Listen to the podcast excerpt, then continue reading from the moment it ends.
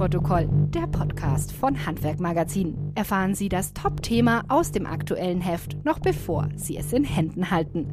Monatlich beleuchtet unsere Redaktion einen neuen Trend, eine neue Herausforderung oder Chancen für das deutsche Handwerk. Mit Hintergrundinfos direkt aus der Redaktion. Servus und Hallo zur Juni-Ausgabe 2023 von Abnahmeprotokoll, der Podcast von Handwerkmagazin. Mein Name ist Ramon. Kardell.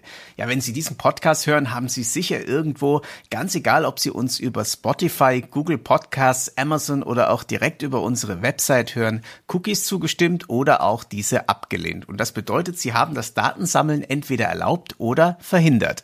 Und Datensammeln, das gibt es nicht nur im Tech-Bereich, nein, auch im Handwerk, auf der Baustelle wird dieses Thema immer wichtiger.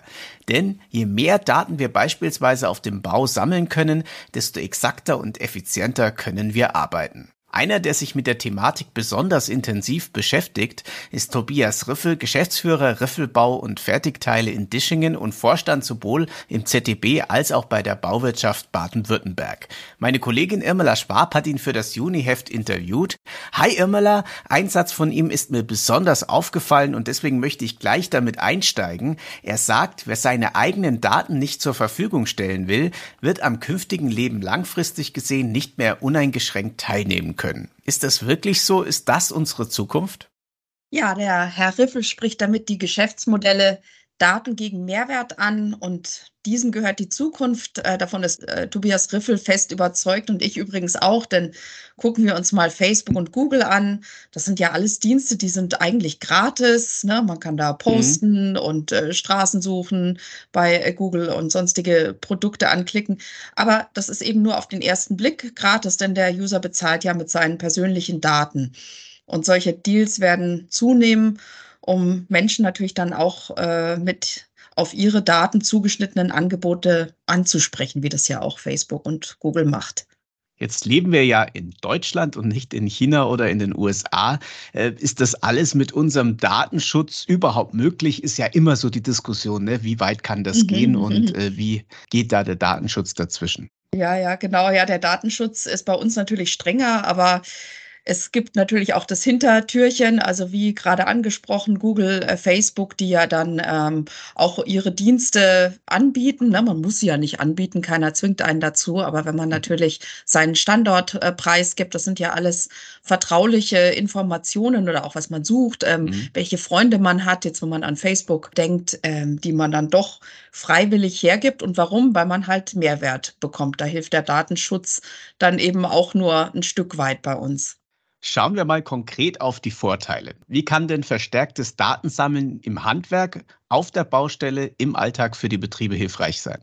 Genau, da sprechen wir natürlich von äh, anderen Daten als jetzt Facebook, Google und diese ganze äh, dann doch oft so Drohkulisse. Oh Gott, oh Gott, was passiert mit meinen Daten? Denn auf der Baustelle sind die Daten natürlich auch äh, sicher geschützt in einer Firmencloud idealerweise und äh, wird natürlich dann auch nur zu internen Zwecken hergenommen, nämlich äh, bei Tobias Riffel ist es die digitale Baustellendokumentation und auch die Zeiterfassung. Bei der Baustellendokumentation kann er jederzeit sehen, welcher Mitarbeiter woran arbeitet und wie lange er da benötigt. Und die Daten lassen sich dann auch toll einsetzen, um nächste Projekte im Hinblick auf Zeit, Material und auch einzelnen Baufortschritten besser zu planen. Und ähm, ja, dann macht er natürlich auch noch sehr viel in Richtung Building Information Modeling, das heißt arbeiten auch mit dem digitalen Zwilling, bei dem alle mhm. Bauschritte digital erfasst sind. Also voll digitalisiert, mal ja. etwas von oben betrachtet. Äh, wie weit ist da die Firma Riffel Bau- und Fertigteile im Vergleich zu ihren durchschnittlichen Kolleginnen und Kollegen in der Baubranche? Ja, das ist eine gute Frage. Da hat äh, Tobias Riffel gleich äh, anfangs eine Studie von Bitkom zitiert, die er, die war, als, als wir da gesprochen hatten, gerade neu rausgekommen.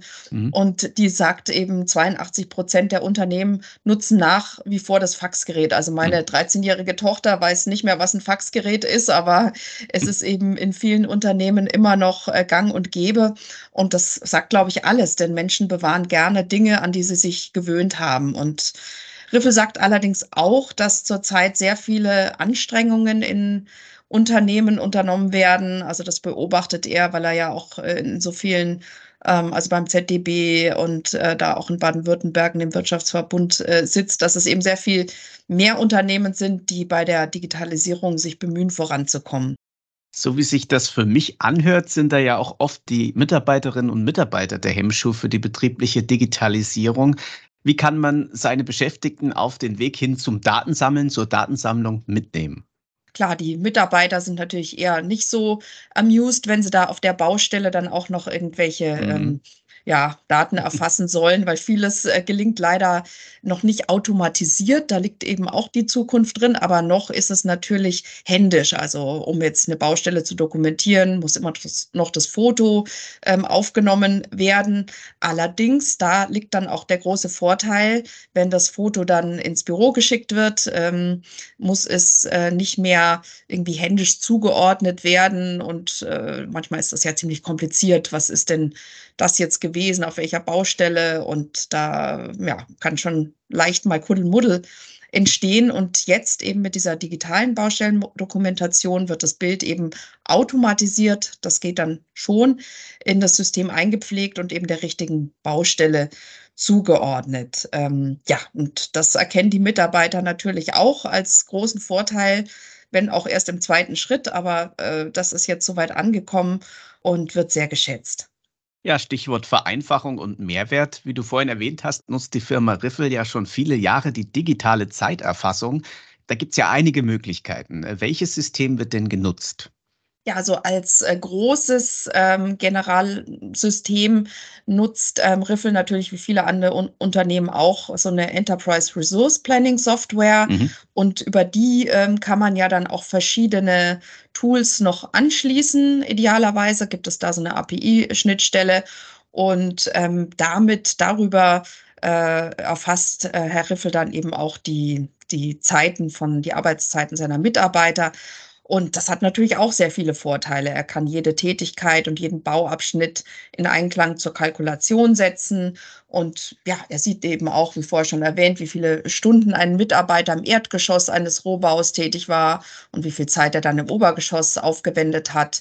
Dann können natürlich auch über eine Zeiterfassung Urlaube beantragt werden und direkt genehmigt. Der Mitarbeiter und auch der Chef haben immer einen Blick wie viele Tage hat äh, der, der äh, Mitarbeiter noch an Urlaub übrig. Also da entstehen auch sehr, sehr große Vorteile.